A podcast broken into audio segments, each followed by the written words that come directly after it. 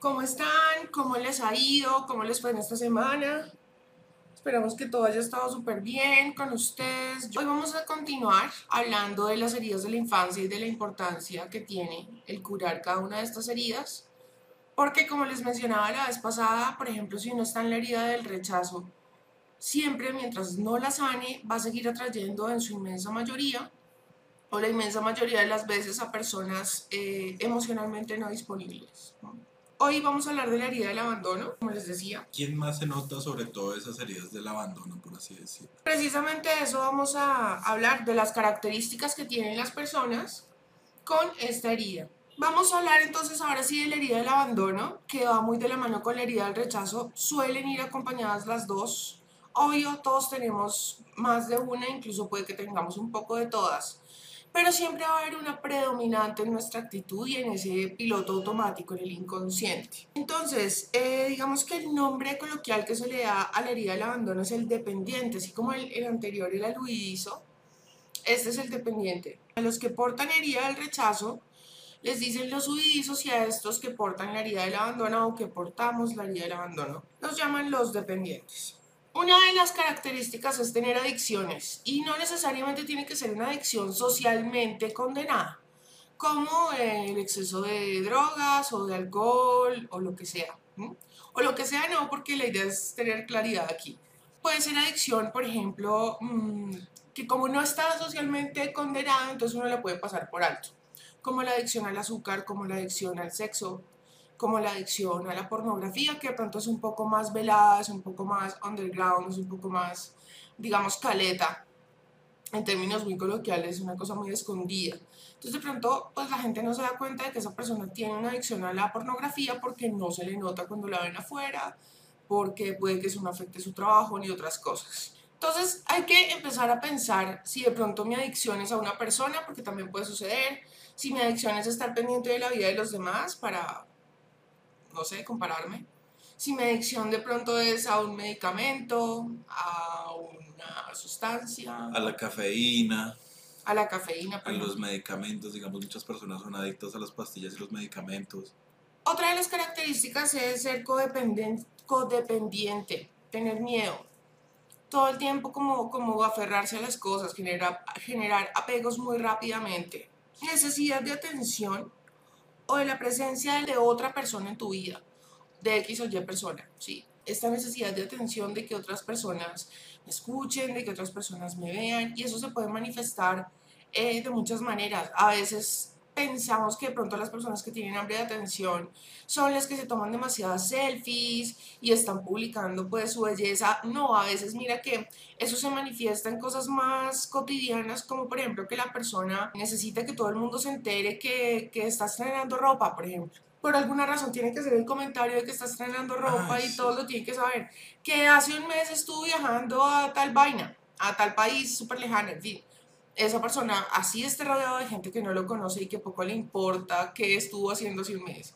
Esa persona tiene que hacerlo saber, ¿sí? Que estuvo viajando a donde haya sido que haya estado viajando. ¿Sí? Entonces, cuando yo tengo necesidad de atención, también se manifiesta con que me gusta que me adulen, con que a veces me gusta dar regalos para que la gente me note, con que me gusta a veces ser extravagante para ver si llamo la atención de los demás. Esto puede estar disfrazado de varios comportamientos y es bueno pues estar muy consciente para identificarlos muy demandante, muy necesitado. Una persona que necesita estar constantemente hablando con, con los amigos o con la pareja o con la familia.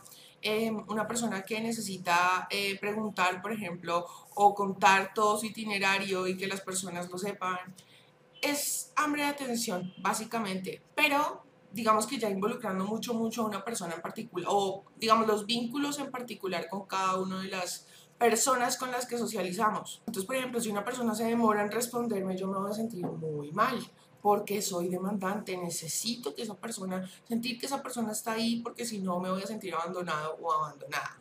Entonces necesito que me contesten rápido, necesito que si yo em, estoy necesitado de atención, de que me escuchen, pues lo hagan, porque si esa persona tiene algo más que hacer, yo me siento abandonado. No voy a comprender que tal vez está ocupado, ocupada, me siento abandonado porque no me está escuchando. Y digamos que una persona así puede ser más ¿cómo decirlo?, propensa a cometer infidelidades, ¿cierto? Porque, digamos, si en cada momento se siente descuidada, o sea, y si la otra persona tal vez no siente que la está descuidando, ¿sí me entiendes? Pues mira que cierta persona que los dos sabemos, que vi reflejada en, esta, en, este, en esta herida. Entonces yo sé que poco a poco tú también la vas a ir identificando. Entonces, bueno, pero sí, pasa. Y digamos que dos de las personas que identifique aquí eh, son personas bastante, bastante infieles. Por ejemplo, otra de las señales de las características de las personas con esta herida del abandono es que se proponen algo y no lo cumplen. Se proponen algo y no, no lo logran o lo dejan a la mitad. Eh, siempre dejando las cosas como iniciadas pero sin concluir nada, mm. con una cantidad de proyectos pero que al final no llevan nada a cabo. No respetan su propia palabra ni las promesas que se hacen. Miedo desmedido a fracasar, entonces digamos que para evitar sentir ese dolor del fracaso, evitar este miedo, lo que hacen es no tomar acción. Entonces pasa que, por ejemplo, le dicen, bueno, pero ¿cuándo vas a tomar em, todas estas cosas que sabes y montas una página en Facebook y empiezas a vender, por ejemplo? ¿O cuándo vas a, poner tu propio negocio? No, pues cuando la pandemia pase, porque la idea es llenarse de motivos, ¿no? Cuando la pandemia pase, eh, primero voy a pagar unas cositas, cuando la niña salga del colegio, cuando el niño se gradúe, cuando, sí, siempre la persona tiene mil motivos o un motivo al que se pega para no hacer las cosas, para no tomar acción. Pero son simples mecanismos de defensa para no hacerle frente al hecho de que tiene un miedo enorme, un pánico impresionante a fallar. Pedir consejos sobre la misma cosa, pero no seguirlo. O sea, el eterno tema, y miren que aquí yo me veo bastante reflejada y uno muchas veces se hace como el de como el de las gafas, ¿no? Como el ciego ante muchas cosas que uno hace. Y entonces uno viene, por ejemplo, aquí donde mi mamá y mi hermana. Vengo yo aquí y reniego de la misma cosa una semana y dos semanas y tres y un mes y así. Pero nos ponemos a analizar y bueno, pero en todo este tiempo más allá de la renegadera, ¿qué más ha pasado? Sí se ha solucionado algo porque la idea no es poner la atención en el problema, sino en la solución. Más allá de quejarnos y, y ¿pero qué? ¿Sí? Entonces, esto de, por ejemplo, llegar y, venir y descargarnos con las personas que nos quieren y, y ellas obviamente, pues, eh, en vista de la situación que estamos planteando, pues nos van a dar un consejo, pero uno nunca lo sigue. En el fondo uno sabe lo que tiene que hacer, pero no lo hace no lo hace y espera que de alguna manera cuando hace catarsis de todo esto que le está pasando, las otras personas eh, le den como un contentillo para que pueda seguir ahí, como que le, den la, le den la razón y le den como un consuelo, ¿cómo decirlo? pañitos de agua tibia. pañitos de agua tibia para poder seguir en lo mismo y no seguir los consejos, sino hacer lo que sabe que tiene que hacer. No saber poner límites ni a sí mismo ni a los demás. Entonces son personas que no pueden controlarse con el tema de la alimentación, que se pueden proponer ser fieles, pero no lo pueden hacer porque son muy tendientes, son muy proclives a gratificarse instantáneamente. ¿Se dejan llevar por sus emociones? Se dejan llevar por lo que quieren, impulso, instinto, muy en automático, ¿no? Como muy, muy instintivo, muy animal. Y entonces esto hace que la persona no mida consecuencias muchas veces o que más allá de las consecuencias se deje llevar por el placer, por gratificarse instantáneamente entonces asimismo tampoco pueden ponerle límites a los demás. Si una persona despierta su sentimiento, su interés, y ni les falta el respeto o les hace desplantes que pues claramente muestran su desinterés o su falta de respeto, la persona va a seguir aguantando y aguantando y aguantando porque es incapaz de ponerse límites empezando por sí mismo o por sí misma. Entonces, esta es otra característica. Otra de las características que te ayudan a identificar si tú portas esta herida es que cuando te dicen no, cuando tú vas a pedir algo o, recibes una respuesta de pronto un poco hostil, tú te sientes terrible, como desolado y como si te hubieran dejado, como si te hubieran abandonado. Tú lo vas a vivir como algo realmente maluco, feo, como una herida fea que te hace sentir muy mal. Una gran ofensa. Es como una tragedia, como un abandono, como, como si me estuvieran desprendiendo algo de mi ser. Es muy común tener emociones fluctuantes tener inestabilidad emocional. Esta es otra de las características que, por ejemplo, yo he hablado con personas que me dicen, mira que yo, por ejemplo, empiezo el día, pero entonces digamos que me siento bien, me siento tranquilo, pero yo no puedo asegurar que al mediodía yo vaya a tener el mismo estado emocional. Y eso a veces, me dice la gente, me llena de angustia porque no sé a qué atenerme conmigo mismo o conmigo misma y eso es tenaz. Ahora, yo estoy planteando aquí un caso que de pronto es muy extremo, pero es como para que se hagan una idea de más o menos cómo es el asunto, para que se vea bien de lo que les quiero hablar. A veces si uno se pone a hacer como un análisis y, y muy a conciencia cómo es que uno se ha venido sintiendo, por ejemplo, en una semana, ustedes se van a dar cuenta, bueno, esta semana realmente es decir, me doy cuenta de que no puedo pasar una semana completa bien. Sí, que no, no, no hay una semana completa en la que yo diga no he llorado o no he reventado de ira o no he tenido, digamos, esos momentos de desesperanza en los cuales como que me aíslo. De pronto no es llorar y eso, pero sí es como un desánimo, es como una desesperanza, es como dejarse, abandonarse un poco, ¿no? De eso les quiero hablar, como para que les quede más claro esto de la inestabilidad emocional ponerle pruebas a la gente y en especial a mis parejas. Entonces, algo que yo solía hacer hace mucho tiempo y que ya he dejado de hacer porque quedé curada es estar revisando el fucking celular de el novio o la novia. Eso es una cosa que realmente, miren, errores podemos cometer todos. Y muchas veces uno tiene conversaciones con personas, y yo lo hablo a título personal, yo soy una persona muy asocial y lo tengo que reconocer y Antisocial Social Club. El asunto es que es difícil realmente que yo entable conversaciones con personas. Eh, y muchas veces si lo hago es más por simpatía, por protocolo, por, por sí. Cuando obviamente se trata de personas que la están pasando mal y que necesitan un consejo, una guía, pues es diferente porque estamos hablando de una cosa distinta, con un propósito. Pero cuando ya se trata como de un coqueteo que sabes tú que no te va a llegar, no te va a llevar a ninguna parte porque pues no estás en este momento para ponerle atención a esa persona, por X o Y, tú dices, ¿para qué voy a perder mi tiempo y se lo hago perder a él? Sí, ese es como mi, mi pensar. La idea no es que la gente se sienta mal ni nada por el estilo, pero a veces podría suceder que uno pudiera tener una conversación y que la otra persona si la lee pudiera pensar que se trata de algo más y realmente no. A veces es simpatía, a veces es simplemente ocio, a veces es sí. Y realmente si una persona quiere estar contigo bien, está sin necesidad de que tú estés controlando, revisando, poniendo test, a ver si es que te están traicionando, a ver si es que te están diciendo mentiras. Y eso es algo que yo hice mucho tiempo y me llevé unos estrellones muy heavy. Y mm, hay ciertas cosas que yo digo hubiera preferido no enterarme porque no hicieron la diferencia, más allá de amargarme la vida, ¿sí? Entonces, no, no vale la pena. Si una persona va a estar contigo, va a estar bien si quiere estar, y si no, pues no está y tarde o temprano te darás cuenta. Pero eso es un atropello también a la privacidad de una persona, es una falta de respeto realmente, hasta con uno mismo. Entonces, si ustedes se dan cuenta de que constantemente están poniendo como pruebitas, como como cascaritas. Sí, esas marcas trampas. A ver si la gente se deja caer. Eso es otra de los... Y es que ese es el video, digamos, unas cosas pueden ser cascaritas, pero yo he conocido casos de parejas llegan a tal punto de enviar personas encubiertas como para ver si la otra persona le, le copia o no el coqueteo. Mira, voy a contar aquí una cosa muy rápida. Hace unos años yo perdí una amiga por esto. Y no era cualquier amiga, era una amiga que yo conocía desde que tenía uso de razón porque yo había estudiado con ella pre-kinder, kinder, todo. resulta que un día ella me dice, vamos a hacerle una llamada a mi novio y usted se va a hacer pasar por tal y tal. Y ya, y pues a ver si el tipo, ¿qué? Si le sigue la conversación. Le dije, listo, en aquel entonces mm, lo que había para grabar conversaciones eran los contestadores, los mismos contestadores, ¿se acuerdan? que uno podía poner a grabar las conversaciones que uno tenía también. Total que pues compramos un cassette exclusivo para esa conversación, lo pusimos, yo llamé al tipo, me hice pasar por X. Y claro que sí, que el tipo me siguió la conversación, ¿cómo no? Y estuvo hablando conmigo largo y tendido, tal vez como, como unos 45 minutos, una hora.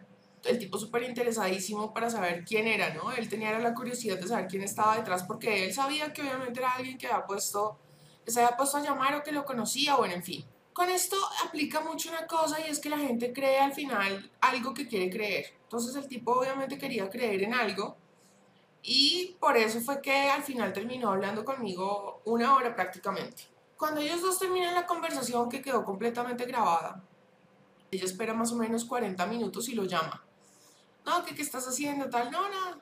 Y llega y le dice el tipo, oye, ¿cómo se llama tu amiga? El nombre completo. No, que se llama Xiomara y tiene otro nombre, sí, ¿cuál tal? Y no es tal, no, no es tal. O sea, el nombre que yo le había dado al tipo. Resulta que el tipo era músico y tenía muy buen oído y nosotros nos habíamos conocido ya hacía como unos dos meses, pero había sido solamente esa vez. Y el tipo se había dado cuenta, o se, o se, o se quedó, no sé, con el tono de la voz en la mente, no sé. Pero en todo caso él se dio cuenta, sabes, que era yo.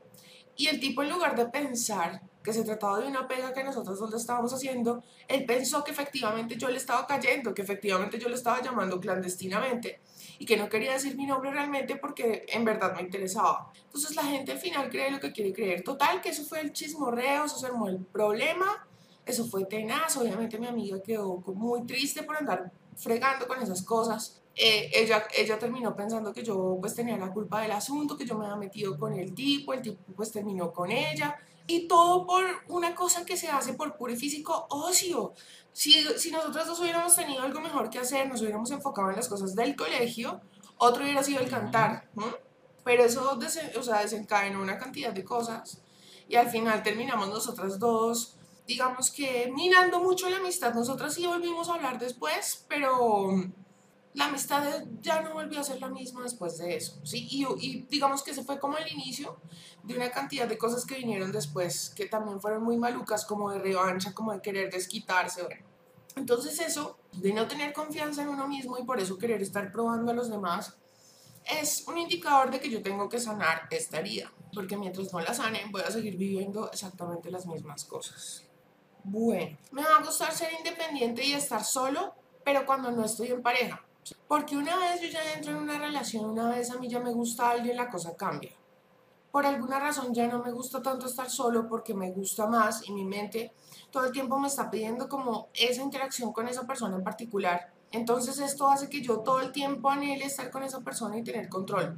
Pero sí es muy cierto que, que me gusta también estar solo en mis momentos y y compartir, digamos que, o no compartir, sino dejar de compartir más bien con los demás para recargar energías. Demandante, como te decía, con amigos, familia, con todo el mundo. Yo necesito que me estén escuchando mi drama 24/7, yo necesito que si estoy triste todo el mundo sufra conmigo.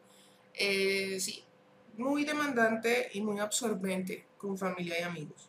Voy a ser capaz de soportar lo que sea con tal de no tener que volver a vivir o soportar ese abandono esa herida que yo sentí, no la quiero volver a vivir por nada. Y eso hace que yo soporte muchas cosas que no debería soportar. A veces incluso puedo soportar burlas, pero bueno, prefiero que se burle de mí, pero al menos está, ¿sí? A que no estuviera. Por lo menos pues así me estoy humillando, pero pues está. Y si tú has caído en ese tipo de, de, patrón, y no tiene que ser necesariamente con pareja, porque a veces también ocurre que con los amigos, uno con tal de no quedarse solo, es capaz de soportar a veces muchas cosas. Muchísima gente hace cosas por presión social solamente por no sentirse solas. Pasa mucho. Es tan grande la necesidad de atención que puedo llegar a enfermarme para recibir esa atención que creo que merezco.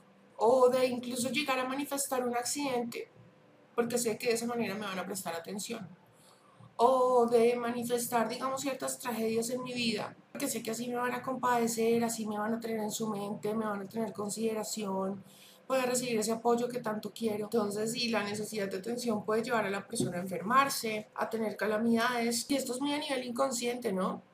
Obviamente, ¿quién a nivel consciente quiere tener calamidades, quiere tener accidentes, no? Pero su inconsciente la lleva a manifestar esto, a sentirse atraída hacia situaciones que se caen en este tipo de cosas porque sabe que de esta manera puede, puede obtener atención, consideración, compasión de los demás, ¿sí? Eh, apoyo, atención. Mucha inseguridad y miedo a no ser aceptado, entonces es una persona que le da, o sea, que todo el tiempo tiene que estar preguntando, ¿estaré bien vestido? Eh, ¿Habré dicho lo correcto? Eh, ¿Esto le parece que esto quedó bien hecho? ¿Será que lo cambio? ¿Será que lo corrijo? Me parece que está malo. Y le dicen, está bien. Y la persona, no, pero me parece que no.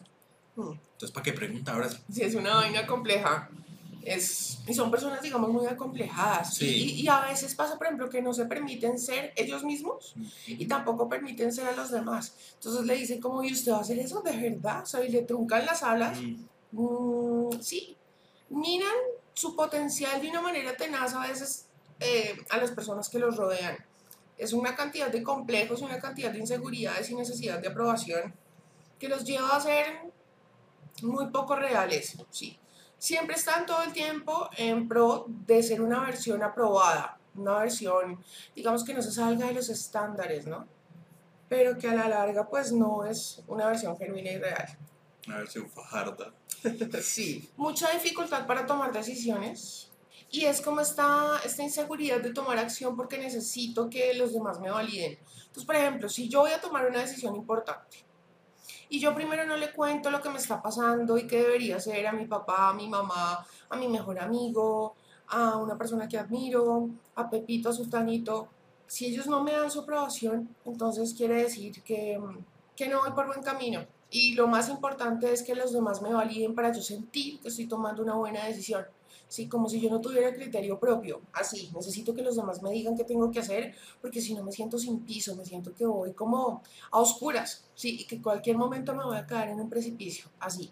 Necesito que los demás me digan que lo que estoy haciendo está bien. Mucho miedo a la soledad, son personas que sí, pues como les decía antes, antes que experimentar otra vez este abandono, esta herida, prefiere soportar lo que sea antes que volver a vivir eso.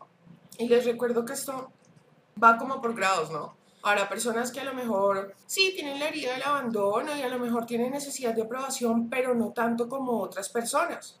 Entonces esto yo pienso que va como por polaridades, desde lo que vibra más más bajo hasta lo que vibra un poco más alto y así. No tienen que encajar 100% con todas las características que les estoy diciendo, siempre habrá unas más predominantes. Pero la idea es que si ustedes notan que hay varias cosas de aquí que les está resonando con lo que ustedes viven en el día a día, como con su relación con ustedes mismos, entonces tomen cartas en el asunto para pues ver, oiga, si mi herida es la del abandono. Eh, porque yo creo que cada uno debe tener una, ¿no? No, es que por eso, como te decía al principio, todos tenemos una o más. Eh, por ejemplo, esta del abandono suele ir acompañada de la herida del rechazo mucho, mucho, van las dos de la mano.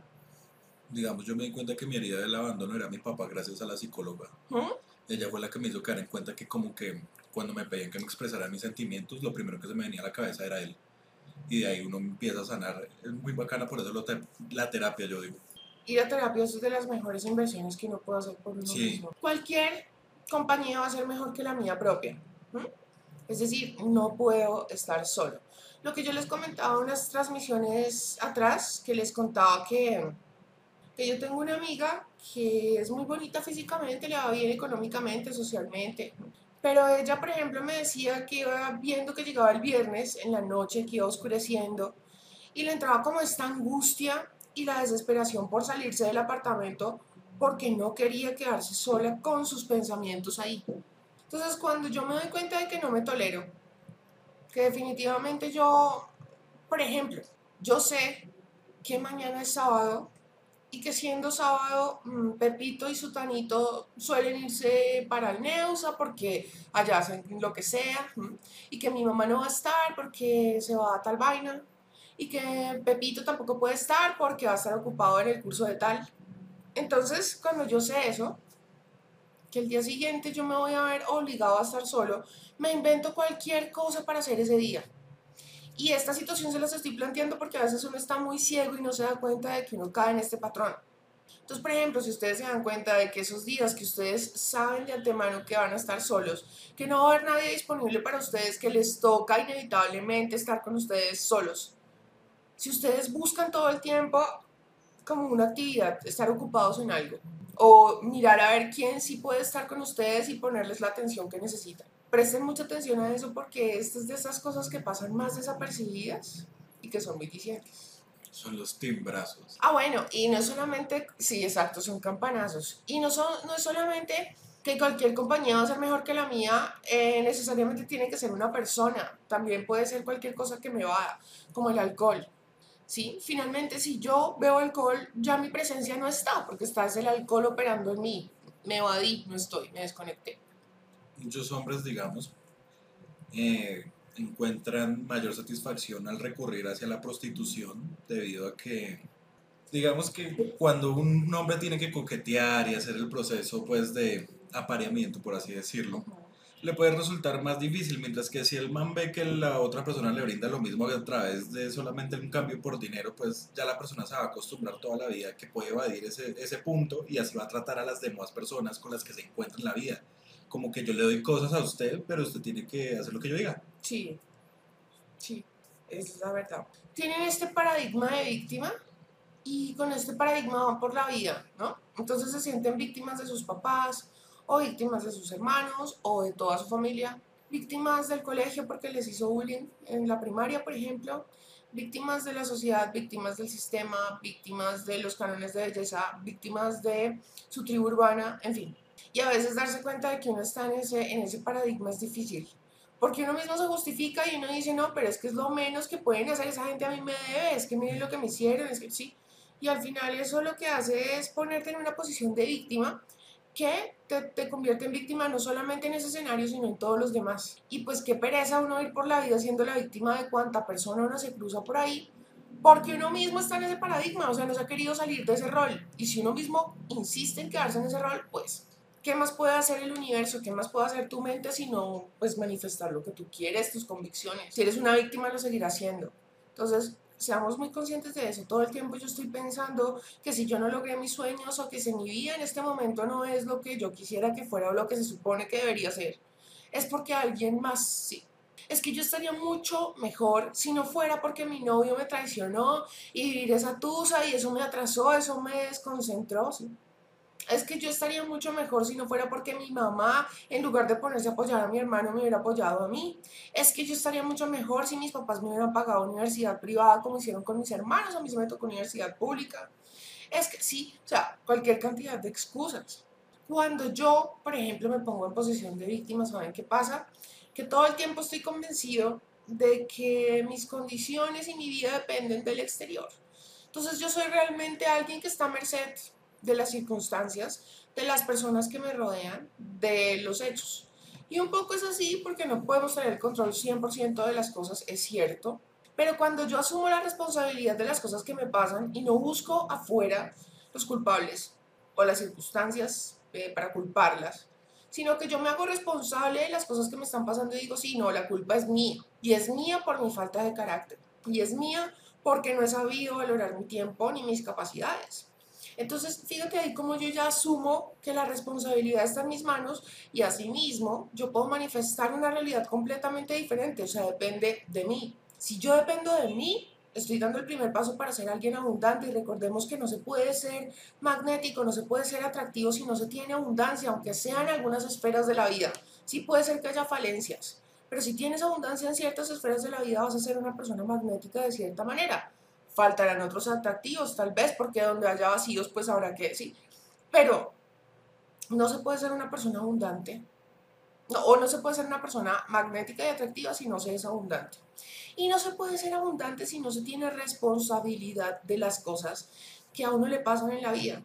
Es decir, si yo sigo en este paradigma de víctima, y me empecino, me aferro a seguir así porque es más cómodo para mí que la gente me compadezca, antes que tener que tomar responsabilidad de esto y ver cómo lo cambio, cómo lo supero, en lugar de estar señalando a las personas que me han lastimado y que han dejado de darme lo que creo que deberían haberme dado. Y mejor yo me enfoco en cambiar esta situación. En lugar de recibir compasión de los demás, la cosa cambia. Y es ahí donde yo ya dejo de esperar que todo el mundo me dé algo y empiezo a suplirme yo. Y cuanto más sea yo capaz de suplirme todo cuanto yo necesite como ser humano, como individuo que está aquí, cuanto más sea yo capaz de suplirme, más atractivo seré, más amor me tendré y por ende asimismo el espejo del universo me devolverá eso mismo, esa felicidad, esa plenitud, ese amor. Salgámonos de ese paradigma de víctimas, porfa de estar todo el tiempo, ay, sí, o sea, como rumiando sobre lo mismo. Y pasan 10 años y seguimos en la misma fucking crítica a las mismas personas y las cosas que nos hicieron. Y me incluyo dentro de esto porque yo todavía me, me doy cuenta y me percato, me veo hablando de cosas que pasaron hace ya 10 años. Y yo digo, bueno, ya, ya pasó, porque inclusive uno en un grado de inconsciencia como que le da hasta mal genio, ¿no? A mí todavía me pasa que, digamos, la gente que se metía conmigo cuando estaba en la secundaria, en el bachillerato, todavía los veo y todavía me caen mal. Y yo tengo rencor contra ellos y me da piedra tenerles rencor porque me parece una estupidez, porque les estoy dando toda la importancia. Exacto, y es que, o sea, es que me poder. que estén en mi mente. Y es darles poder porque, a ver, tan solo se odia lo que es querido quiero darles el jeta. Y el odio y el odio y el amor son sentimientos de idéntica naturaleza y distinta polaridad. Mm. Entonces, si la energía es la misma, la o sea, sí, tal vez la vibración no, las vibraciones no, pero la energía como tal sí es igual de pesada y de poderosa, ¿sí? Y si yo, por ejemplo, estoy poniendo mi atención y mi energía en una persona, le estoy regalando todo mi poder. Y no se vale, hombre, que si una persona a ti te lastimó, aparte de que te lastimó, o bueno, que tú permitiste que te lastimara, eh, entonces tenga efecto prolongado de seguirte jodiendo la vida una semana después y un mes después y un año y diez años después. No se vale, como tú mismo lo dices, darles esa importancia. No lo vale realmente. Bueno, responsabilizar a otros, como te decía, de todo lo que nos pasa. Y digamos que una de las características de la infancia que tienen estas personas con herida de abandono es que algo que hemos hablado en otras transmisiones y es como que papá y mamá están tal vez de cuerpo presente, pero están en el trabajo, están en el televisor, están en el teléfono, están en la revista, están en el periódico, pero no están contigo. Mm. Y tú hablas y tú sabes, el niño se da cuenta de que el adulto no le está prestando atención, que están todo menos con ese niño. Entonces, estas personas, si tú te percatas de que tus papás o tu figura de autoridad o esa persona que te cuidaba cuando estabas peque tenía este tipo de comportamientos, es una de las señales. Muerte de alguno de los padres, que pues esto no es culpa de nadie, pero el niño lo puede interpretar como abandono y me permito recordarles en este punto que no nos, no nos basemos tanto en el hecho como tal, porque no es tanto lo que pasó, sino la interpretación que el niño le dio a ese evento. Entonces, puede ser que el niño se le haya caído un helado, pero eso para él fue traumático porque le dio una interpretación de mucha desconfianza, de no poder eh, tener esperanzas de que las cosas van a salir bien. En fin, sí, el niño pudo darle una interpretación a una cosa que de pronto mm, de manera consciente tú dirías, pero yo no creo que un evento como este me haya traumado o me haya abierto una herida. Pero sí, y uno se da cuenta de esto de dos maneras. Cuando se hace muy consciente, muy consciente de cada cosa que piensa y se percata de que hay un recuerdo de la infancia que es muy recurrente. Y así tú puedes pensar que no es traumático porque a lo mejor no lo asocias con tristeza. Si el inconsciente cada rato te lo trae a colaciones por algo, algo te quiere decir. Entonces hay que preguntarle al inconsciente qué es lo que pasa. Y una de las maneras de saber qué es lo que te quiere decir el inconsciente es preguntarle a tu niña interior mirándote a los ojos frente a un espejo o a tu niño interior. Y aunque esto parezca un poco chistoso, funciona y es cierto. O sea, te puedes preguntar, quiero que me digas, ¿qué es eso que, qué es eso que te lastima? Quiero que me digas cuál es tu herida. Quiero que me digas cuál es tu herida. ¿Y qué es eso que te lastima? Quiero que me digas a qué le tienes miedo. Quiero que me muestres tus miedos y tus temores. Y en meditación o a veces en los sueños o a veces por medio de, no sé, epifanías, revelaciones, conversaciones, ese tipo de cosas te vienen y tú sabes porque haces un clic y dices, esto es. Es este miedo a ser rechazado, es este miedo a ser abandonado, es esto, es esto. Y seguramente aparecerá por ahí el recuerdo que te muestra dónde se abrió esa herida de abandono. Cuando las personas han sufrido en su infancia o adolescencia maltrato físico psicológico, también podrían considerar la posibilidad de tener esta herida. Falta de afecto, de pronto no era que, que recibieras malos tratos ni nada, pero sí de pronto era como indiferencia, o sea, como que realmente tú notabas que a nadie le importaba lo que pasaba contigo si tú, por ejemplo, comías dos bolsas de dulces, nadie te iba a decir absolutamente nada porque a nadie le importaba. Entonces esa desatención se ve reflejada en el presente por muchas razones o de muchas maneras, ¿sí? Y, y entonces es ahí donde la persona, claro, se siente abandonada porque siente que no es importante, que nadie vela por su bienestar, que a nadie le interesa realmente lo que pase con él o ella. Entonces hay una total falta de afecto, total indiferencia. A veces no es que sean indiferentes, pero eran muy poco cariñosos, no había emoción ahí, o sea, ese, contacto emocional, esa conexión, eso también. Y cuando la persona ha sido testigo de violencia física o psicológica, porque a pesar de que no fue esa persona quien lo experimentó directamente, lo siente y su mente lo interpreta como si él o ella lo hubieran vivido en persona, sí, en carne propia. Entonces, haber sido testigo, por ejemplo, de que golpeaban a mis hermanos o que golpeaban a mi mamá o a mi papá o al que fuera. Si mi, por ejemplo, era un tío, pero yo veía que siempre terminaban, em, no sé, maltratándolo o viendo violencia hacia un animal, por ejemplo, lo mismo. Yo lo, mi mente lo interpreta como si el atropello fuera contra mí. Bueno, esos es como, como unos indicadores de la infancia que dejan esta herida o que suelen abrir esta herida del abandono. Otra de las características que tienen las personas con herida del abandono es que son serviciales, sino que realmente sirven todo el tiempo por esta necesidad inconsciente de querer ser, de querer ser valorados, de querer ser vistos, de querer ser queridos de querer ser aceptados. Entonces no son personas que realmente estén brindando su servicio porque quieren brindar el servicio de una manera desinteresada, sino que en el fondo está como esta necesidad de que me aprueben, de que me quieran. Y pasa mucho que las personas que portan o portamos esta herida, hagamos favores que son así gigantes y que nadie nos está pidiendo. Entonces, por ejemplo, eh, no, imagínate que se me dañó el computador. Voy a poner un ejemplo aquí extremo, ¿no? Vamos a imaginarnos el escenario de una niña que es muy linda, muy linda. Entonces llega y le dice al amigo, imagínate que se me dañó el computador y ahora yo qué voy a hacer, lo necesito para trabajar, lo necesito para estudiar, ta, ta, ta, ta, ta. Va y le dice. Y el amigo, entonces, como ve que ella tiene esa necesidad, va y se endeuda y le compra un computador y llega con el computador a la casa y todo el asunto.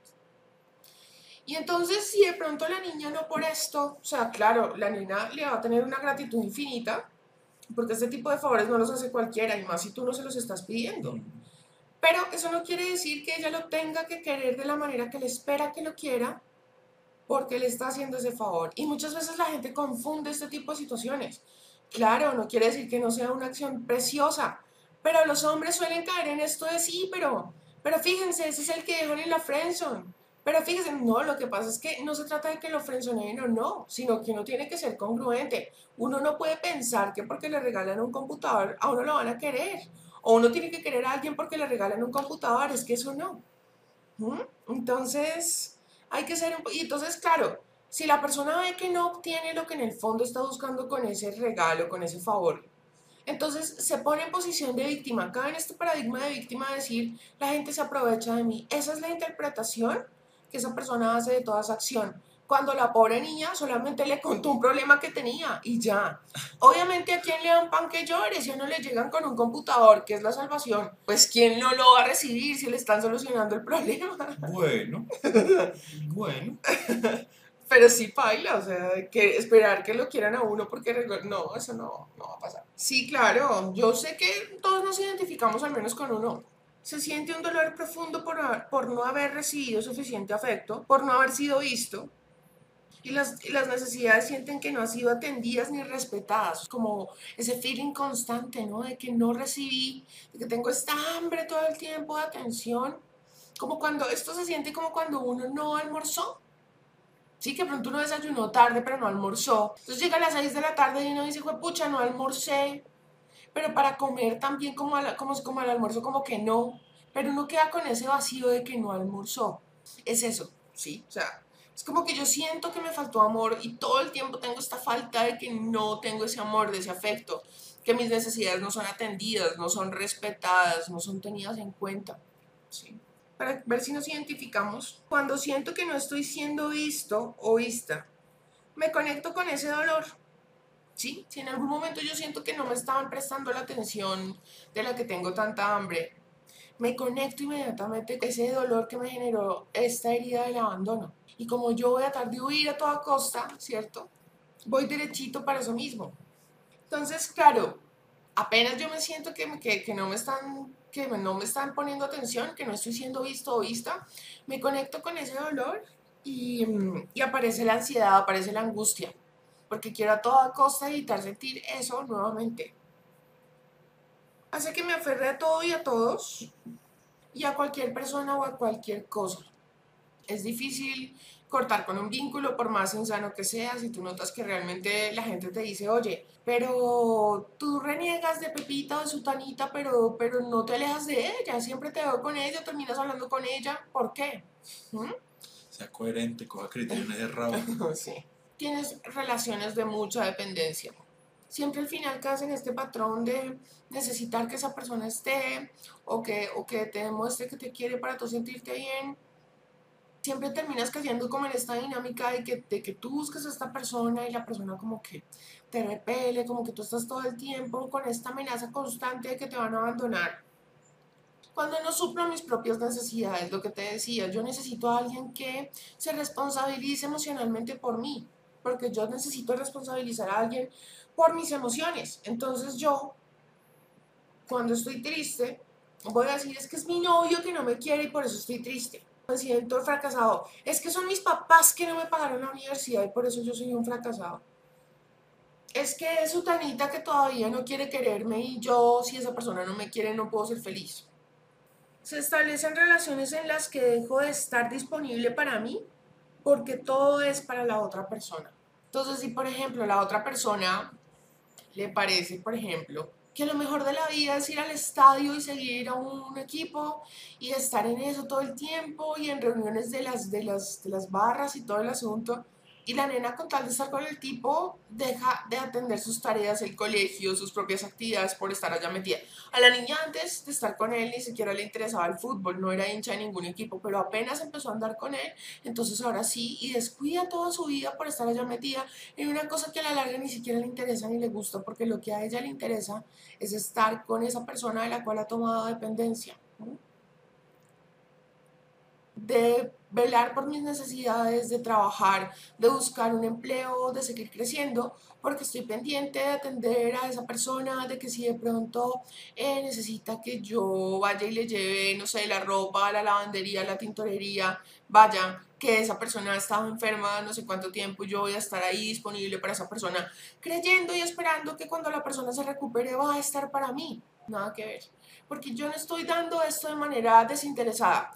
Y aquí para que quede bien claro esto, yo suelo usar un ejemplo que me parece que deja muy claro esto que te quiero decir. Y es, por ejemplo, cuando tú le das un regalo a tu mamá, tú se lo das no para que te quiera, porque tú ya sabes que tu mamá te quiere.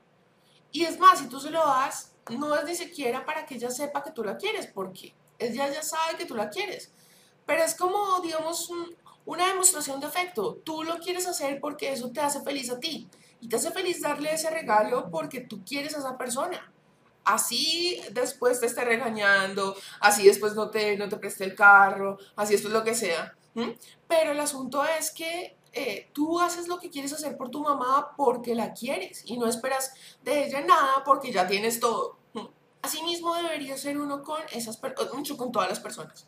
Si yo te hago este favor, no es esperando que tú me hagas otro favor, lo hago porque si están a hacerte el bendito favor yo no te voy a hacer este cumplido para que tú me lleves en la buena, para caerte bien, para que tú me quieras, para crear simpatía. No, te lo digo porque me gusta sembrar ese tipo de energías, que la gente se sienta bien, me gusta ir por la vida y habiendo tanta mierda por ahí, pues al menos yo voy y soy un poquitico de algo bonito que hay por ahí, ¿sí? El puntico bonito en el bollo de mierda, pero al menos es algo. No voy por la vida destruyendo a los demás y volviéndolo todo más paila. Sí. Al menos voy siembro algo bonito y le digo, oiga, bacano, se pintó el pelo, ¿cómo le luce? Yo no voy por la vida esparciendo veneno y dañando más todo. Y de por sí, si uno se da cuenta, uno normalmente nunca halaga a las personas, a menos que uno no las conozca, ¿no? Porque pues es mal interpretado y tomado como por y todo eso. Mientras que en cambio, cuando uno le tocan como esas heridas bobas o esos apegos, uno sí lo primero que piensa es en mentarle la madre a alguien o insultarlo de una vez, como ya buscando uno herir a la otra persona y uno dice, uy, ¿qué dice uno por qué será así? Como de una vez, siéntase como un culo, pero siéntase como un culo. Cuanto más herido uno se siente, más quiere lastimar a esa persona que lo hirió. Mm. Entonces, por eso yo les digo que cuando ustedes tengan una discusión, por ejemplo, los hombres que estén aquí, y vean que la niña está muy brava y que les dice cosas muy, muy hirientes, cuanto más hirientes porque más lastimada está. Y si está muy lastimada, si le dolió mucho lo que tú le hiciste, pues así mismo le importas. Entonces, esto me parece que es un buen indicador porque recordemos que tan solo se odia lo que es querido. Y no es posible que una persona pueda alargar tanto veneno si no es porque en algún momento te amó. O sea, la fuente realmente viene siendo la misma, tanto del odio como del amor. Si tú, por ejemplo, te das cuenta de que te estás viendo siempre a través de los ojos de otros, es decir, por ejemplo, yo tengo una fiesta esta noche y resulta que yo me compré un vestido y cuando me compré el vestido yo me vi en el espejo y me vi divina. La niña de la tienda me dijo, mire, no es por venderle, pero se le ve divino. Cuando llegué a mi casa, mi mamá me dijo, se le ve divino. Pero resulta que vino mi novio que con unos celillos ahí de fondo me dice, uy, no, te ves muy puta, María bailate, es muy perra, tú así no sales, yo, mi novia no puede ir así vestir. Así todo el mundo te haya dicho que te ves divina, no hay ni el más mínimo indicio de que te puedas ver vulgar, Pero como tu novio te dijo eso, tú decidiste que la opinión que era la verdad absoluta era la de él. No importa que otras 150 mil personas opinen distinto. Incluso lo más importante, no importa que tú pienses distinto. Como esa persona piensa eso, eso es lo que importa. Igual pasa, por ejemplo, yo, mm, por ejemplo, estoy enamorada de Juanito. Mm, me parece un tipo decente, me parece un tipo con metas, juicioso, buen hijo, ta, ta, ta. Mi mamá le encanta que yo esté saliendo con él, obviamente mi papá también sabe que es un buen partido, no sé qué, ta, ta, ta, ta, ta. Pero mis amigas me dicen que no, que no, que yo tengo que conseguirme un man que tenga un carro por lo menos, por lo menos de cierta gama, porque si no, entonces no. Y entonces, a pesar de que yo quiero a esta persona, de que mis papás y mi familia también, que yo sé, que, que lo peor es esto, que yo sé que es una persona que me conviene, mi, la opinión de mis amigos pesa tanto que yo pierdo el valor que tengo en mi interior por esa persona. Todo el valor que yo le daba ya como que se cae porque veo y me veo a través de los ojos de otra persona. Si alguien viene y me dice, yo puedo pensar, por ejemplo, que yo soy una persona inteligente, pero si viene alguien y me dice que soy fracasada, de una me lo voy a creer porque yo le doy importancia a las opiniones de otros por encima de mi propio criterio. Cuando yo hago de todo y tolero cualquier cosa, con tal de que una persona no se vaya, yo me desconecto completamente de mí y de mis necesidades. Me desconecté completamente. Y cuando yo me desconecto, no estoy, no soy nada.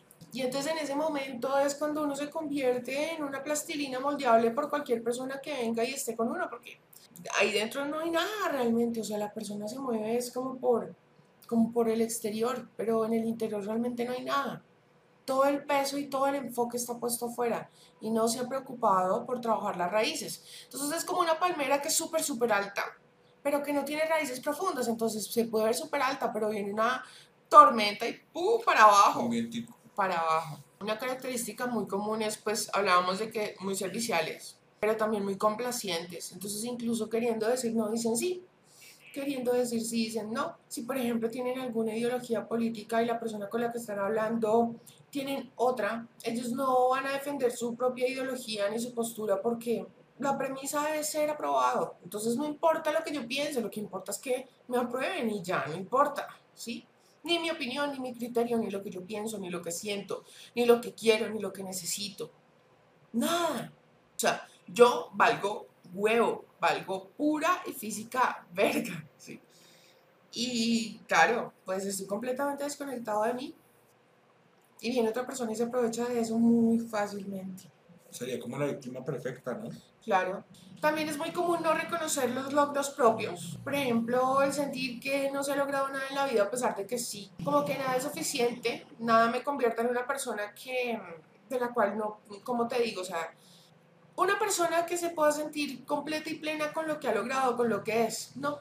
O sea, todo lo minimiza, todo, nada es suficiente, ¿sí? Porque él mismo, ella misma se siente insuficiente. No saber cerrar ciclos. Entonces esto le pasa mucho a los hombres, y es que, no digo todos, pero pasa mucho que los hombres, por ejemplo, empiezan una nueva relación, ok, pero no sueltan el arrocito en bajo que tenían antes de cuadrarse con esta niña, o no dejan de hablar con la ex por si de pronto aquí no me resultan las cosas, yo tengo ahí como pues es que la idea es esa, o sea, tener pareja y tener un arrocito en bajo, el por si acaso, el no poder cerrar ciclos, entonces, por ejemplo, si tienen una exnovia, no cierran completamente el ciclo para saber que sigue ahí y no tener como esa angustia de pensar que estoy perdiendo a esta persona y si algo no resultara con esta nueva relación, pues ya no tendría esta alternativa, son mucho de no cerrar ciclos, porque, porque, porque temen cerrar, perder, abandonar, cortar vínculos, ¿sí? Es muy común de las personas que padecen o padecemos esta herida sobredimensionar todo, hacer pataletas, hacer mucho drama, ver las cosas mucho más grandes de lo que son.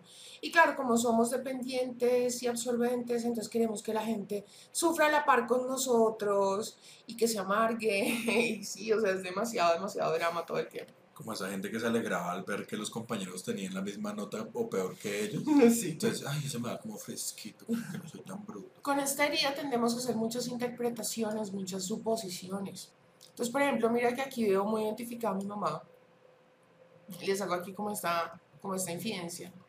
Ella, por ejemplo, a veces ve que alguien hizo un comentario y sale con el cuento. A mí me da la impresión de que esa persona dijo eso para hacerme, como, como echarme el vainazo. Sí, eso amo una película y, y trasfondo y Sí, yo sé mí- que es verdad, no tengo pruebas, pero tampoco dudas. Sí, sí, eso sí. Ay, que Pepito no saludó, por ejemplo. Yo creo que eso es porque está bravo, porque tal cosa y tal otra, ¿sí?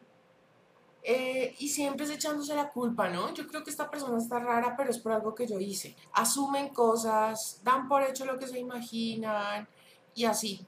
Y empiezan, por ejemplo, a interpretar una situación.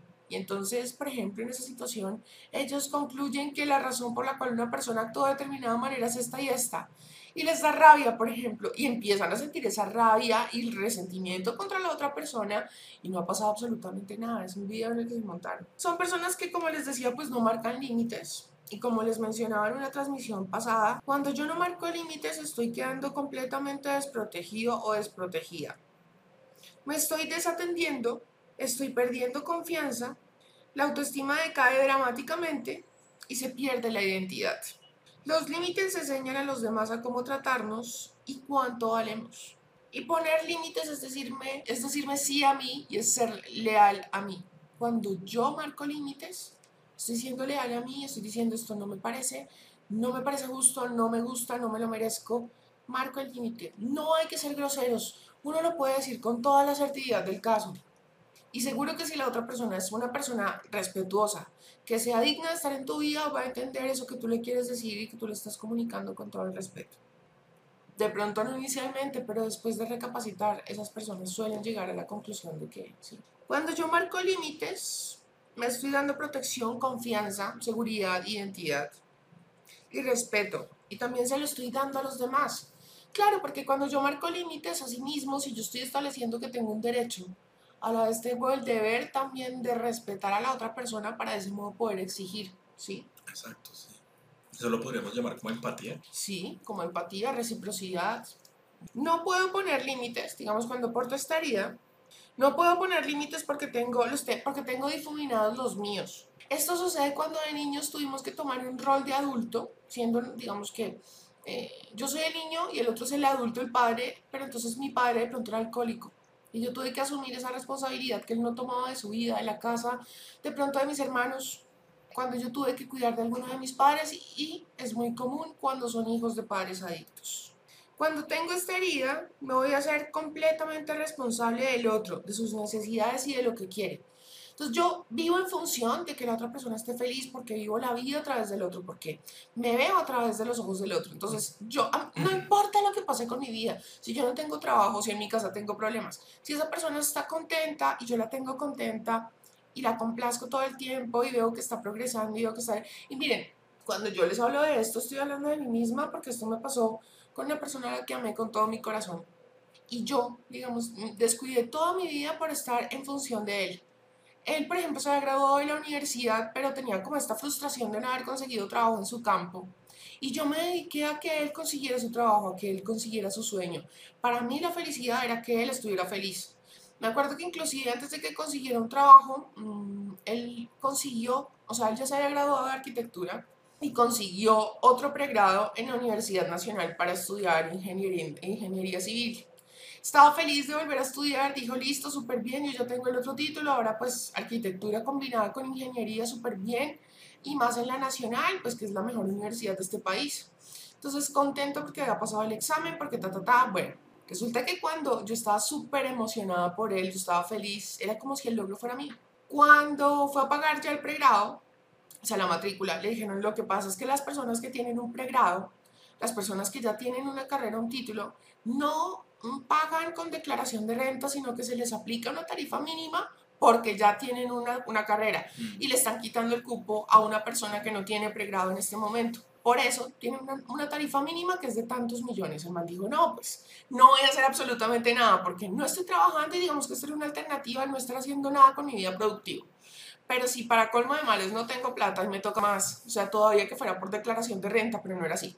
Cuando él se enteró de esto fue la frustración más grande, me acuerdo. Y vino y me contó, yo lloraba a mares como si me estuviera pasando a mí. O sea, ese dolor para mí lloraba yo más que él. Obviamente esto nos, nos unió mucho, nos pegó bastante, pero esto es, es, o sea, cuando yo les estoy hablando de esto, se me vienen estas escenas a la mente porque yo lo viví así, tal cual. Y mi vida a mí no me importaba, o sea, sí, si yo estaba bien en la universidad, si yo estaba mal, qué pasara conmigo, no importaba, no importaba. Inclusive, mire, les voy a confesar una cosa. Él soñaba en aquel entonces con un celular divino, un celular que era súper caro para, pues, para nosotros en ese momento. Y resulta que yo eh, había empezado a hacer cuentas y planes de cómo iba a ahorrar esa plata para regalárselo. O sea, yo no quería ahorrar la plata para comprarme el celular yo, para mí. No, yo quería tener el celular para regalárselo a él y que fuera feliz él. Entonces, cuando yo hablo de esto, me conecto porque lo he vivido en carne propia y porque sé exactamente cómo es y lo ciego que uno está y que cree que eso es amor y que eso es lo que lo va a unir a esa persona, nada que ver. Porque ahí lo único que uno está haciendo es demostrando que no tiene una vida y que esa persona lo tiene uno ahí. Yo no voy a decir que él no me haya querido y que no haya, no haya estado conmigo, pero apenas digamos que él hizo su vida y consiguió lo que quería, que era su trabajo, de alguna manera sí me dio la espalda y empezó a hacer su vida por su, por su cuenta. Mientras yo he dejado de vivir toda mi vida por estar en función de lo que él había conseguido. Y él sí siguió haciendo su vida súper bien. No voy a decir que me dejó ni nada, pero en fin, no caigan en eso, no cometan ese error. Corran. Cuando atraemos personas emocionalmente no disponibles es porque no estamos disponibles para nosotros mismos. Lo que yo les decía, no importa, o sea, lo que importa es que la otra persona esté feliz. No importa tú qué quieres, ni siquiera te haces esa pregunta. Tú empiezas tus días, y se los digo porque lo viví. Tú empiezas tus días pensando en qué querrá Pepito hoy, ¿no? O sea, eh, ¿será que voy? ¿Será que le gustará, por ejemplo, que les lleve tal cosa? Todo es en función de una persona. Yo no me estoy preguntando yo qué quiero, qué necesito, qué voy a hacer para ser mejor yo, para ser feliz hoy. No, yo me pregunto qué voy a hacer para ser feliz a esa persona hoy. Y miren, esto pasa todo el tiempo, pero nosotros no nos damos cuenta. Entonces, por ejemplo, les voy a poner una situación de la cotidianidad. Entonces yo, digamos que no tengo dinero para pagar cierta cosa que tengo que pagar. Pero resulta que yo sé que Juanito va a estar en la universidad, en la facultad a tal hora. Y yo voy a ir a comprarme un vestido con el que sé que me veo, pero espectacular, solamente para que el tipo me vea. ¿Y qué pasa si yo no consigo lo que, lo que planeo? O sea, si mis expectativas no se ven cumplidas. Si de pronto el tipo sí me ve, pero la situación no cambia en absolutamente nada, de pronto me pega la escaneada, oiga, sí, esta está como buena, pero... Y ya. Eso no va a hacer que la persona cambie. Pero me compré el vestido. pero, o sea, está, está, o sea, su prioridad en la vida es que esta persona la note, la vea, le dé atención, se dé cuenta que existe. Eh, y pero entonces esa persona de pronto dejó de pagar el AEPS, por ejemplo, entonces se desatiende, no estoy disponible para mí porque estoy disponible para la otra persona para que me apruebe, ¿sí?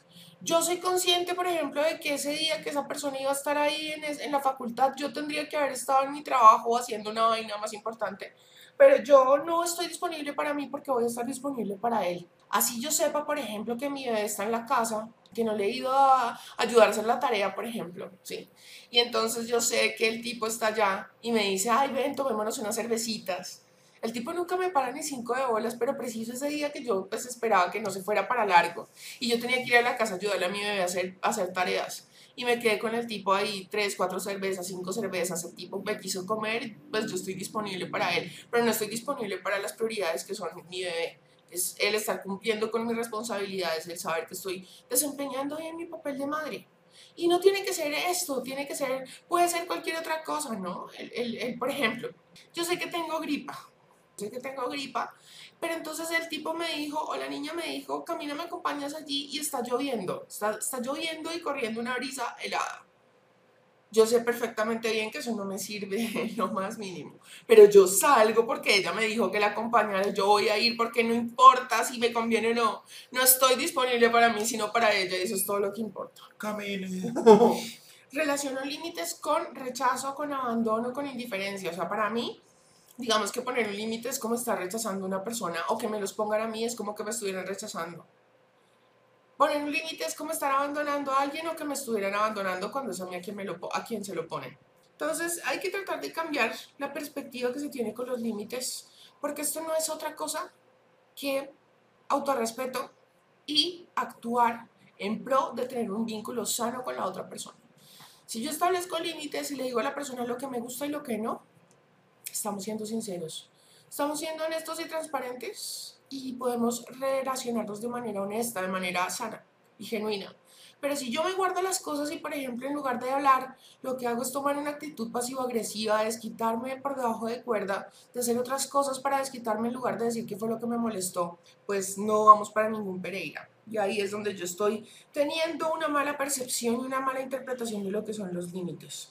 Y algo muy importante, cuando marco límites estoy conociendo a la persona que tengo al frente, porque de ese modo yo sé si la persona está dispuesta a respetar esos límites que yo le estoy poniendo o no. Si la persona no está dispuesta a respetarlos, pues bien ido, bien ida, porque es que es un filtro. O sea, si la persona no entiende mi posición, no respeta mis límites, pues que se vaya y no perdemos el tiempo ni él ni yo, o ni ella ni yo.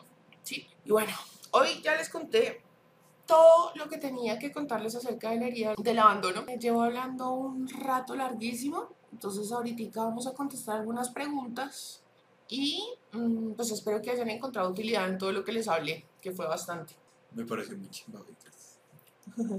Yo pienso que un libro que le ayuda a uno muchísimo es el Enneagrama. Porque, ¿qué pasa?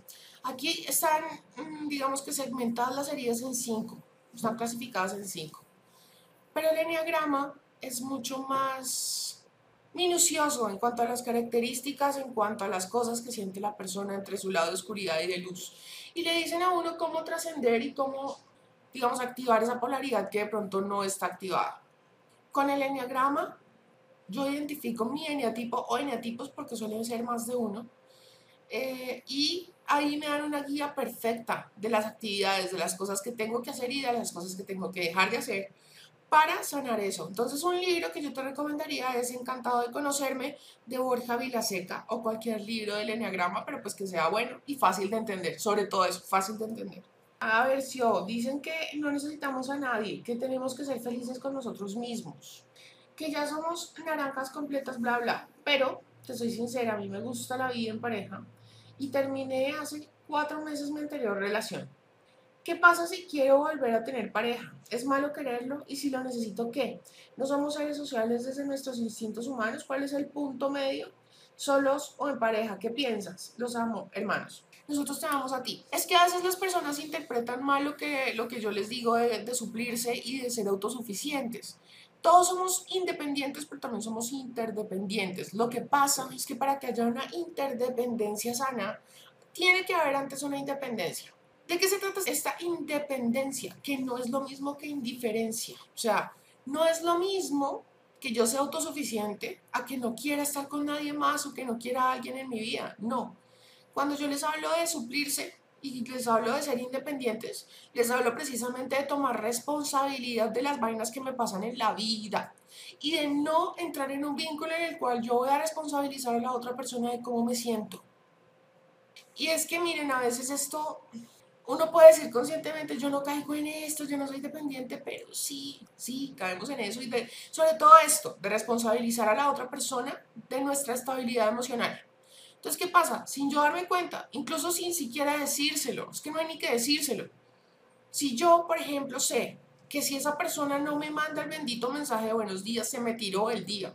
Y hay que ser muy honestos para reconocerlo y decir sí. Sí, si a mí la persona, por ejemplo, yo me doy cuenta de que no me mandó el mensaje de buenos días, por el motivo que haya sido, se me tiró el día y yo ya empecé de mal genio, yo ya sé que no voy a estar bien el resto del día, sé que voy a estar tratando de evadir como eso para no sentirme mal, todo el tiempo si me veo con mi amiga voy a estar hablando de eso, eh, me, voy a estar imaginando que quién sabe en qué anda, con quién está hablando, porque está raro, porque está bravo, en fin. Si yo me hago responsable de todas las cosas que pasan en mi vida, yo no voy a salir más adelante con es que mira todo lo que yo he hecho por ti y tú no me valoras. Porque es que eso ni se te va a cruzar por la cabeza. ¿Por qué? Porque todo lo que tú has dado lo has dado porque quieres, ¿sí? Eso es como cuando tú tienes un perro. Tú le compras al perro la pañoleta, le puedes comprar las vacunas, le puedes comprar la comida, le puedes comprar lo que sea. Pero tú, como te decía, del perro pues no esperas absolutamente nada porque tú ya sabes que el perro te quiere. Incluso si no le dieras de comer, el perro te querría igual, ¿sí? Y el día de mañana, si el perro de pronto se pierde o se va o lo que sea, tú no le vas a ir a reclamar al perro, mira todo lo que hice por ti. porque es que no, o sea, no cabe en la cabeza porque tú lo hiciste porque querías y sabías de antemano que el perro no estaba en la obligación de retribuirte básicamente porque no puede darte más que su amor. Entonces, si yo no estoy responsabilizando al otro de mi estabilidad emocional, yo no le voy a salir con perlas como esta, ¿sí? Mira todo lo que yo hago por ti. Yo sí te doy el lugar en todos lados y tú no me lo das a mí. Es que para empezar, una persona sana no manifiesta a alguien así, que no le dé un lugar una persona a la que tenga que estarle mendigando de pronto tiempo, atención, cariño, energía, ¿sí? Entonces no se trata de, que nosotros nos volvamos así como ermitaños, ¿no? De que no necesito una pareja, no. Se trata simplemente de entender que yo no tengo la responsabilidad de que esa persona sea feliz, porque es que este es uno de los errores en los que caemos todos de entrar en una relación porque esa persona me hace feliz o porque yo quiero hacer feliz a esa persona. No, esa persona ya tiene que ser feliz y yo tengo que ser feliz para que podamos compartir la vaina. Si uno de los dos no está feliz, va a establecerse una relación tóxica ahí. ¿sí? No digo que una persona no pueda impulsar a la otra, no la pueda ayudar y sacarla de un pozo muchas veces. Pero esto sucede si hay suficiente fuerza, porque si no, la otra persona termina hundiendo al otro. Eso es complejo. Entonces, se trata de que yo, y miren, esto de la independencia y de la responsabilidad de la vida de uno de tomar las riendas. Se ve manifiesto, por ejemplo, en situaciones de la cotidianidad, como por ejemplo que yo nunca me plantearía la posibilidad de poner un negocio porque yo siempre voy a lo seguro. Yo prefiero que me paguen un sueldo. ¿Sí? Yo, por ejemplo, prefiero ir a una, una empresa y si me dicen, ¿quiere un sueldo fijo o quiere ganar según sus logros? La persona siempre se va a poner sueldo fijo. ¿Por qué? Porque confía en el exterior y que eso se lo va a suplir el exterior, me llega mi sueldo fijo. Si yo confío en mí mismo, yo digo, no, me voy a ganar mi sueldo según mis objetivos, mis logros. O sea, toman riesgos, no van por lo seguro, confían en sí mismos y no en lo demás, ¿sí? Son personas que prefieren ponerse ellas mismas su sueldo, que prefieren eh, ser independientes, ser emprendedores. Mm. porque confían en sus capacidades. Y cuando yo confío en mis capacidades, tengo amor propio y tengo autoestima porque estoy convencido de mi capacidad, de mi poder de resolver, de superar, de lograr, de hacer, ¿sí? Si yo, por el contrario, no me siento en capacidad de lograr cosas, de superar, de lograr, de hacer, voy a envidiar a toda persona que yo sienta que sí, eso me va a llenar de una, de una angustia tenaz, de pensar que hay alguien que sí lo puede lograr, o sea, que el que estoy o la que está mal soy yo. Entonces, esto se va a manifestar disfrazado de, de, comentarios de desdén o, o, o despreciando los logros de los demás. No, pero eso no es tan difícil. Ay, yo sé de personas que han pagado por eso, tanto, sí. Entonces es como para quitarle mérito a los logros de otra persona para sentirse un poco menos peor. Sí. Entonces, eh, cuando, y todos estos ejemplos te los doy porque es, porque es para que tú entiendas de lo que se trata la responsabilidad y la independencia. Cuando yo ya sé que mi estabilidad, que mi bienestar depende de mí, no voy a responsabilizar a un tercero, que viene a mi vida hasta ahora. Entonces, ¿cómo fucking pude tener estabilidad emocional hasta este punto antes de conocer a esta persona? Es que no tiene ni siquiera sentido. Y llegan y me dicen a veces en las consultas, es que esta persona llegó para tirárseme la puta vida. Y yo, pero a ver, no, si yo, si yo tenía antes una la vida bien, si esta persona lleva en tu vida, no sé, seis meses, cuatro meses, lo que sea. ¿Cómo así? Entonces las bases de tu vida eran tan débiles que vino esta persona y solo con esto, entonces ya, y ya me le tiré todo. No. Entonces, es entender eso. Yo no puedo responsabilizar a la otra persona de mi felicidad, que me va a hacer feliz, de que, de que esa persona, en fin, ¿no? Yo entro y tomo responsabilidad de mi vida, de mi bienestar, de mis cosas y por ende puedo estar con una persona que también se responsabilice de lo suyo y podemos compartir nuestras vidas, no depender el uno del otro, no tomar control, posesión y poder sobre el otro, ¿sí? Digamos, para ser más específica, no tiene absolutamente nada de malo que tú quieras una pareja, no pero primero pregúntate, yo estoy completamente desligada de, esperar que todo, ¿cómo decirte? Yo estoy completamente responsabilizada de todas las esferas de mi vida. Yo ya abandoné el paradigma de víctima. Yo ya he dejado de hablar que de pronto el otro me hizo, que si yo no he logrado es por esto, por aquello, la circunstancia, no necesariamente una persona, ¿sí? Ya me salí del paradigma de víctima, ya me salí de eso de estar, de estar renegando de ese exnovio que fue el que, me, el que me desgració la vida. O sea que sí, ese ex que es el que nos vuelve mierda a todos en algún momento. Ramiro malparido. Entonces, está perfecto que quieras una pareja. Desde que los dos estén sanos, súper bien. Sí o no sé qué hacer con respecto a mi trastorno obsesivo compulsivo. En mi ciudad no hay profesionales de este tema. Ya le dije a mi hermana lo que tenía y no le importó. Mis padres no saben, ya que ellos ju- juzgan mucho y no entienden de la salud mental. Ahora estoy en búsqueda online, no sé qué hacer. Pero es que esto sí es importante que lo trate un profesional. Esto sí ya es una cosa que, ma- que tú la, pues, no es que no puedas hacer cosas para ayudarte, pero sí es algo que debe tratarse con una terapia profesional. Entonces, por más que tus padres te juzguen, tú diles, o, ve al psicólogo del colegio, de la universidad o, o una persona profesional en psicología y le dices, por favor, dame un diagnóstico en el cual me digas yo tengo trastorno obsesivo compulsivo y vas y se los muestras a tus papás. Mejor si tienen el respaldo de una institución educativa como colegio o universidad, donde no eres tú la que está con ese cuento, sino el psicólogo. Y tú así les dices, necesito terapia, darle solución a esto, porque en el colegio me lo están diciendo, porque en la universidad me lo están diciendo, porque para el trabajo me lo exigen, no sé, ¿no? Pero sí necesitas ayuda de un psicólogo. Miren, yo aquí les hago una confesión. Yo en este momento de mi vida, por ejemplo, no me siento bien para empezar una relación con nadie, porque siento que necesito darme tiempo yo y necesito como ese momento de egoísmo, de estar conmigo y de darme toda la atención a mí. Y siento que lo necesito y que lo merezco, ¿sí? Ese tiempo egoísta de darme toda la atención y el tiempo y la energía a mí, de no estar pendiente de nadie, de, qué, en qué anda, qué necesita, porque yo tiendo mucho a hacer eso también, ¿no? A dejar de lado mis necesidades por cubrir la de los demás, como que lo que importa es que esa otra persona esté feliz porque eso es lo que me hace feliz a mí. Y uno cree que eso es amor y que eso es bonito, no, no lo es, no lo es. ¿m? Cuando ya se convierte en algo insano, no lo es. Entonces, es bueno empezar a darse cosas uno, es bueno entender y respetarse y decir, yo no estoy todavía en un buen momento para eso, no estoy en un buen momento para empezar una relación. Me quiero dar este tiempo de egoísmo, este tiempo de, de, de, de soledad, de estar disponible solo para mí y ya. ¿Cómo se puede dejar las expectativas? Mira, las expectativas se dejan cuando uno se enamora de la incertidumbre y le permito al universo sorprenderme.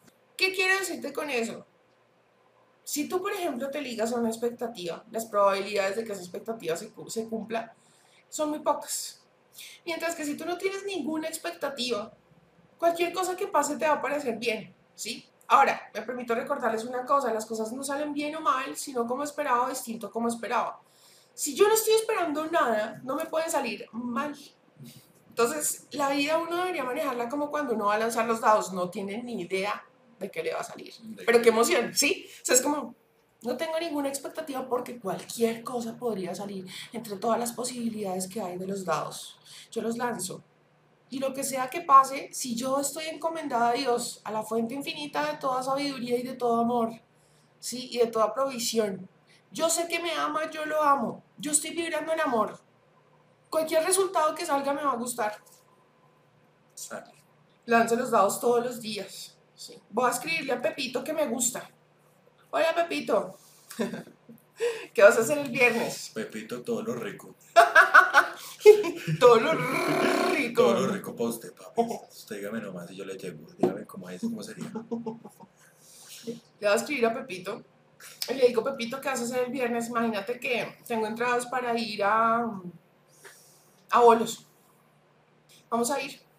Y entonces hay, hay personas, y es comprensible, claro, es comprensible, que llegan y escriben. "Ay, Pepito, no sé qué, y me tiro el teléfono y salgo por allá corriendo y, de puta, no lo miro. Ñe. Quieto, pero quieto.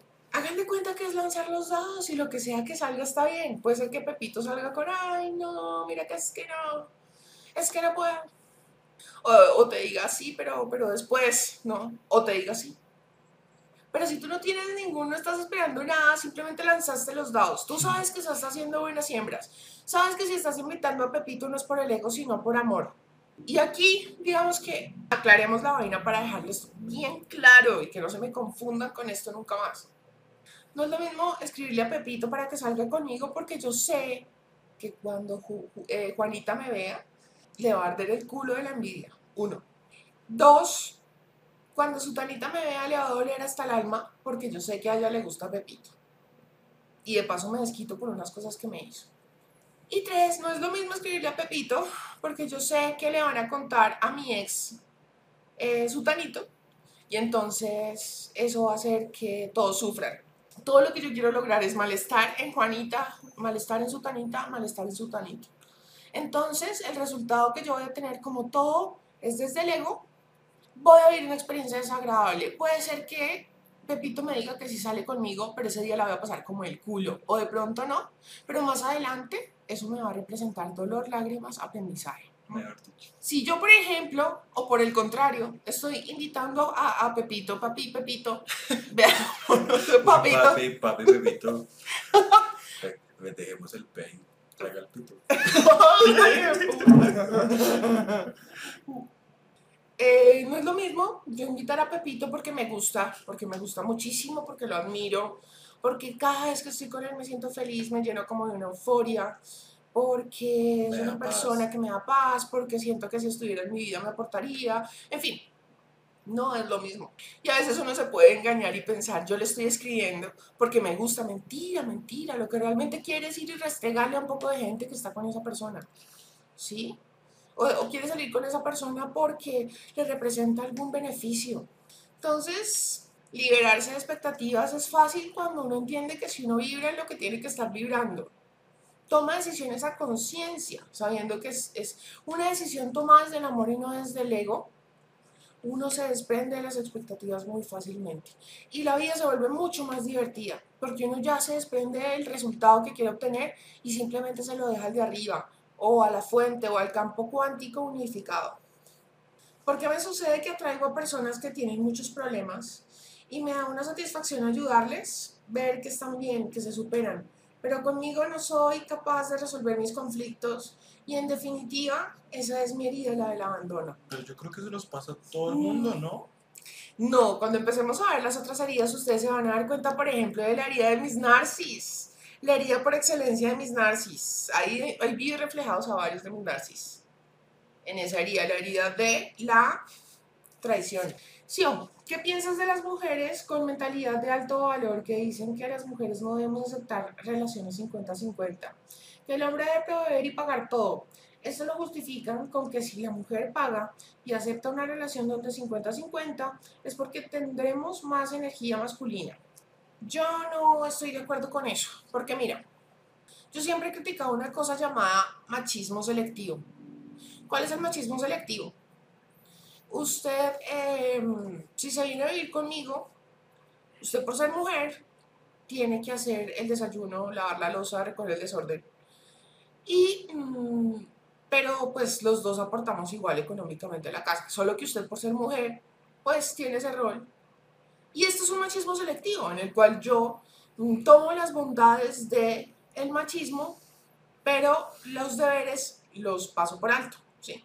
Si, yo soy, si yo soy machista, pues soy machista para todo. Entonces, sí, espero que ella por ser mujer me haga de comer y recoja el desorden, pero entonces yo pago todo, porque si yo soy machista, soy machista para todo. Entonces, soy congruente y pago todo. ¿sí?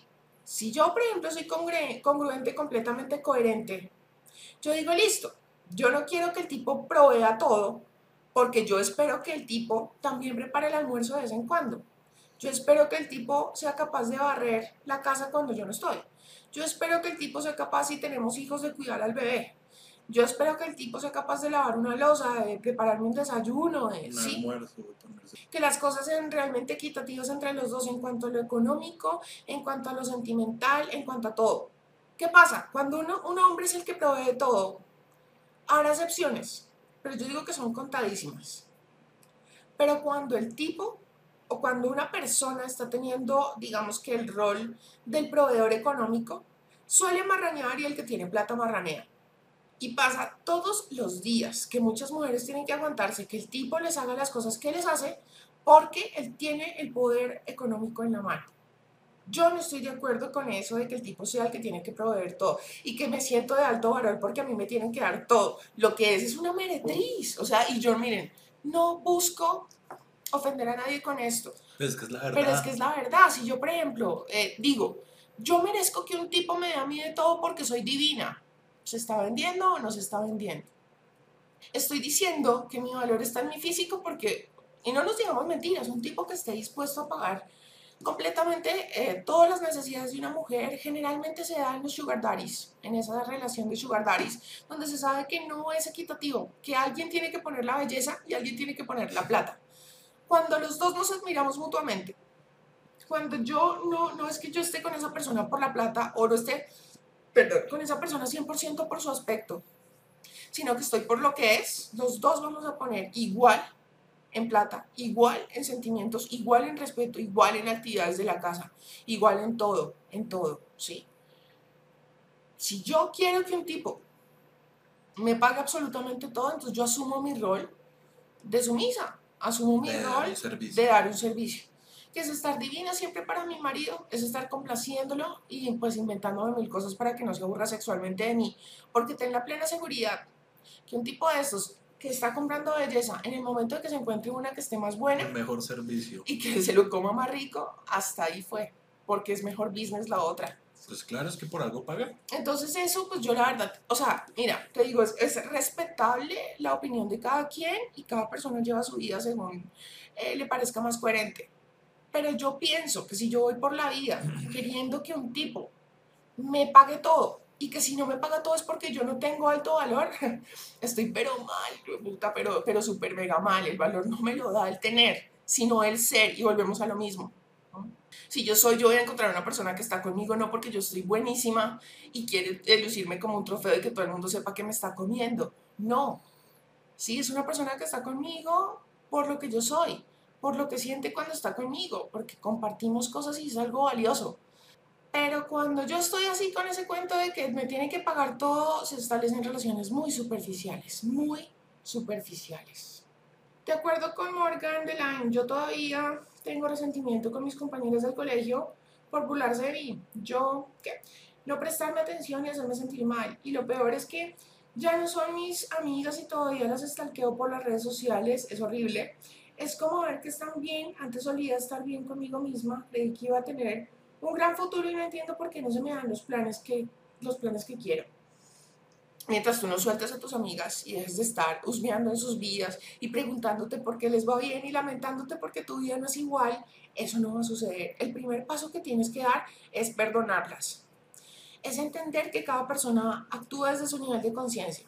Que no se vale que si te hacían bullying, tú les des el beneficio de que tenga efecto prolongado y que no te haya jodido solamente en aquel entonces, sino hasta el sol de hoy, sin ellas mover un dedo. En este momento tú llenándote de cortisol, imaginándote todas las cosas que te hacían y llenándote de rabia y resentimiento, y la otra por allá comiendo chitos y viendo televisión bien fresca. No te hagas eso, es que no te sirve, no, no te sirve. Entonces, cuando tú perdones a esas personas, entiendes que actúan desde su nivel de conciencia, que ellos cometieron esos errores, tú cometiste otros, de pronto en otro escenario, en otra esfera, en otro plano, pero todos cometemos errores y si todavía no los has cometido, los vas a cometer. Entonces, deslígate de eso, deja de estar eh, pendiente de la vida de los demás para que evites comparaciones y tú te vas a dar cuenta como a la vuelta de un mes, dos meses, tú ves tu realidad completamente diferente. Yo y Dani, se me di cuenta que tengo esta herida, se puede curar esta herida estando en pareja o es mejor terminarla. Es que sabes qué es lo que pasa, que mientras uno esté con esta herida es difícil que uno pueda tener una relación sana. Y si tú tienes en este momento una pareja, esa, esa persona seguramente tampoco está sana, porque por algo está contigo. Ahora, como les decía, hay vibraciones y hay, hay diferentes grados. Entonces puede ser que tú no estés tan, tan, tan, tan en la, en la otra polaridad más paila, digámoslo así. Y por eso digamos que puedes tener una relación relativamente sana con sus, con sus inconvenientes y todo, pero bueno, pero si ya estás resonando muy, muy, muy bajo, ya la vaina, o vibrando muy bajo más bien, entonces ya la cosa se puede complicar y es difícil que tú puedas tener una relación sana. Antes de empezar cualquier relación es bueno hacer, hacer la sanidad. Ahora que si ya estás en una relación, pues trabajen los dos. Ya están en la relación, pues ya pueden salir adelante los dos de eso. Sí, o con respecto a lo de Daniel, que aún odia a sus compañeros que le hicieron bullying. Estoy igual. ¿Cómo debería tratarlas si las vuelvo a ver? Con indiferencia. Haz de cuenta que no existen. Esas personas ya no están en tu vida. Ellos están esperando a que uno reaccione. Entonces no te pongas en eso, no, no, ignóralas, haz de cuenta que no existen. Tampoco ni siquiera te pongas a mirarlas mal o con rabia o con tristeza o a mostrarles nada, es que no existen. Cero No emoción. existen, no existen. No Y ya. provocan nada. sí. Y bueno, eh, más adelante vamos a hablar de cómo sanar las heridas. Primero las estamos describiendo todas, pero, pero, lo- pero digamos que en general lo que se puede hacer para cu- curar cualquier herida es hacer contacto con este niño interior. Es estar pe- eh, pe- pendiente, consciente de esos recuerdos recurrentes que vienen a la mente y hacerles una nueva mm, experiencia. O sea, digamos, si yo, por ejemplo, sé que me traumé porque un día era Navidad y mi papá llegó y nos pegó a todos. Entonces yo lo que hago es que le meto energía a este recuerdo y lo modifico una y otra vez, una y otra vez en el cual mi papá no llegó a golpearnos y a tratarnos mal, sino que llegó con comida, llegó con regalos, llegó a darnos amor, ¿sí? Y cuanto más yo le invierta tiempo a esta visualización y cuanto más energía yo haga con eso o, o invierta yo en esto, más rápido y más significativos van a ser los cambios que yo voy a ver en mi vida.